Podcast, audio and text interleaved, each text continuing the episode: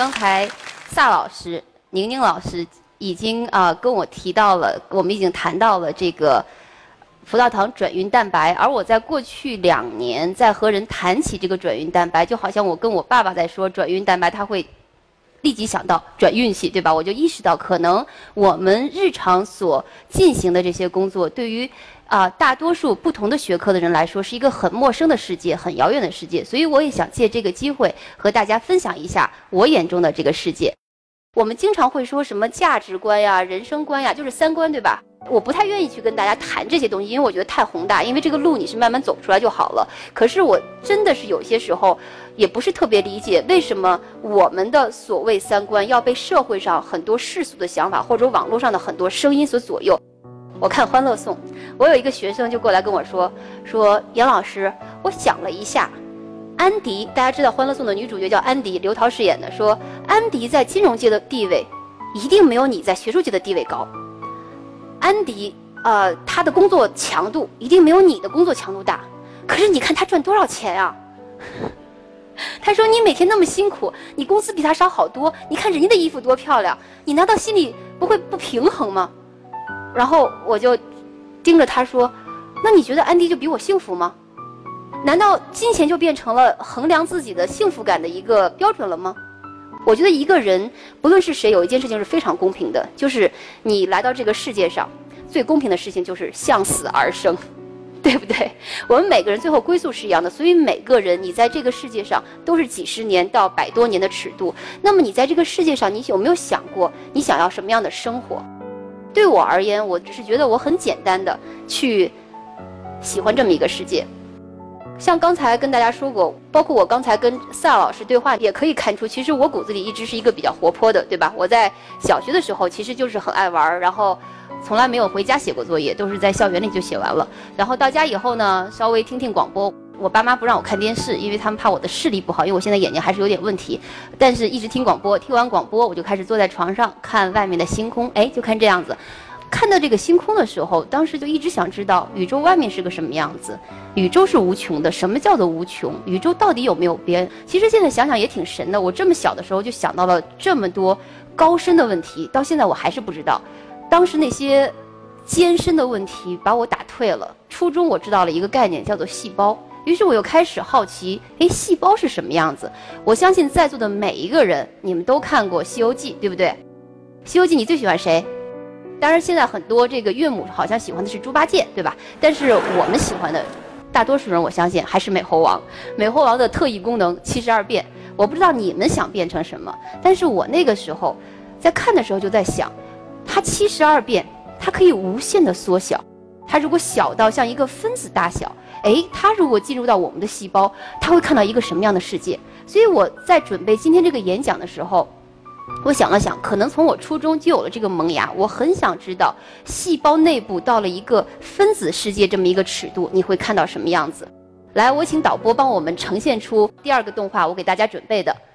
大家请看，这个动画展示的就是细胞内部小小一隅这么一个世界。这上面每一个小斑块都是一个蛋白质，而这个在旋转的叫做 ATP 合成酶，它的作用就是把我们从葡萄糖里面获取的能量储存在 ATP 中。那么刚才这个动画很遗憾地告诉大家，它其实是三分真七分假。为什么？因为我们对于这个世界，对于细胞里面的世界还不是特别了解。如果我们真的能够理解到这种程度，那我也可以失业了。就是因为我们对这个世界不明白，所以我们很多很多的科学家一直是试图张开人类观测这个分子世界的眼睛。在某种程度上说，结构生物学就是打开我用的是人类去观测分子世界的眼睛。这就是结构生物学。那么刚才大家也看到了，在里面转的非常漂亮，对吧？这些就是蛋白质。所以蛋白质它一方面是高能量，提供营养，但是最重要的是它支撑起了我们的生命活动，支撑我们的生老病死。那么如果这些蛋白质产生了异常，比如说该有它没有，或者我本来需要很大量，它的量非常少，又或者我不该在这个地方出现，它出现在这儿，什么后果？疾病。其实我们的疾病很多时候就是与他们的功能失常或者是表达失常。那么我们科学家当然我们需要揭示的是这个正常情况下这个世界是什么样子。那么间接的我们也可以揭示出当它异常的时候是什么样子。于是这就叫做去探索疾病的致病机理。到现在为止我说的话，大家有听不懂的地方吗？其实没有，对不对？这就是科研。其实科学家，大家不要想象的这种高高在上啊，好像说出来都是子曰哦，那不是科学家，然后 然后谈毕爱因斯坦、牛顿，不是这样子的。其实我们做的是非常有趣的研究，就是把大家日常生活中的想当然，啊。不断不断深入挖掘下去，或者说我们总是想找出它的分子基础，找出它的物质基础，这就是科学家的世界。而且这个世界其实很美妙。坦白说，我们再回到刚才那个话题，就是女科学家。本来我自己是比较抗拒这个话题，但是呢，在两年之前，我自己慢慢有意识的主动去谈这个话题了。为什么？就是这么一个浅显易懂的世界，它其实没有任何门槛，只要你在本科接受了足够的训练。到了研究生阶段，或者到后面这个研究阶段，他对于性别，我个人认为是没有任何啊偏向性的。去年我去瑞典参加他的啊瑞典结构生物学全国会议，他是请全世界的一些科学家过去做这个主题报告。当时我是大开眼界，说：“哎，怎么回事？怎么所有的报告人里面竟然有一半都是女生？这个问题我之前竟然没有想过，因为我自己也组织过很多的。”国际学术会议，其中有一个要求，很多国际学术会议有一个要求，就是女性演讲者的比例不能低于百分之二十。中国你要去看，在大学里面，呃，特别是独立领导实验室的女性科学家的比例确实很少。但是我去瑞典的时候就发现，他们竟然有百分之五十。然后我就跟这个瑞典这个本国的科学家去聊天儿，我说：“哎，这真是太神奇了！你们竟然有这么多女性科学家。”他们就说：“这不是很正常吗？”但是不仅仅是我国，包括你在美国呀，更别说这个啊日本，甚至欧洲其他的国家，女性科学家的比例都少得可怜。是女性科学家，你的能力不行吗？大家想一想，中国科学类的第一个诺贝尔奖谁获得的？屠奶奶，对吧？你们可能不知道的是，在美国科学院的华裔院士中，女性的比例是要高于男性的。我已经回到清华九年了，那么其中有五年我是担任了研究生招生委员会这个，啊，生命科学这个招生委员会的这个叫 committee chair 是主席。在我们面试的时候，发现女孩子们的表现好极了，她们不论是知识，不论是表达，包括那个风采，你看到都是这种非常优秀。可是再往后面去做博士后了，甚至再往后面要开始像我一样从事独立的科研工作了，你会发现女科学家去哪儿了？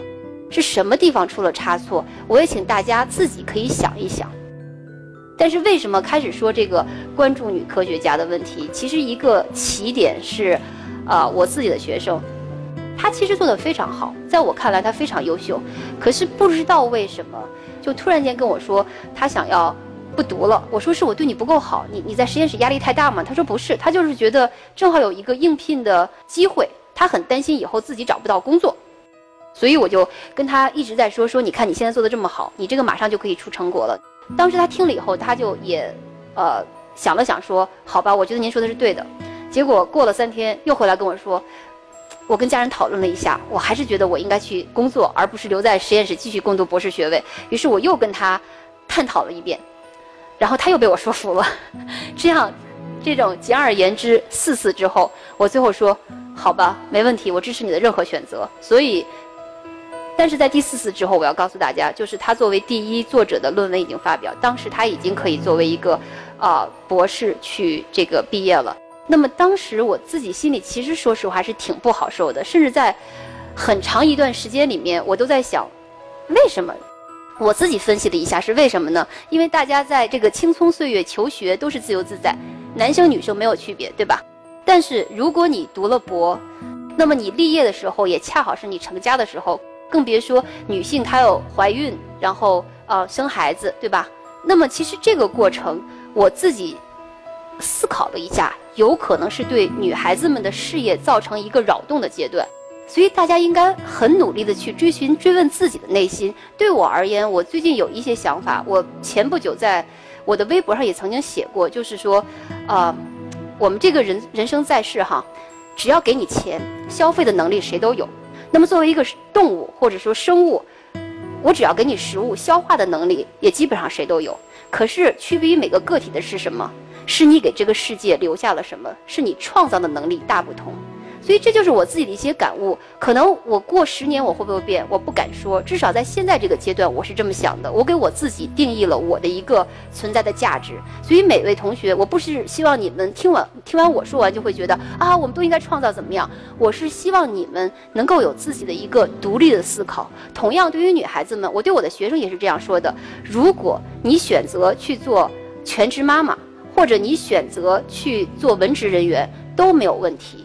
最重要的是，这是你经过思考、你独立的选择，你不是屈服于家庭的压力、屈服于社会的压力。我就是希望每个女孩子要勇敢，要遵从你的内心，认真去想一想，你到底想要什么。所以，好好的分析自己一下，了解你自己，勇敢的做你自己。我的演讲就暂告一段落，谢谢。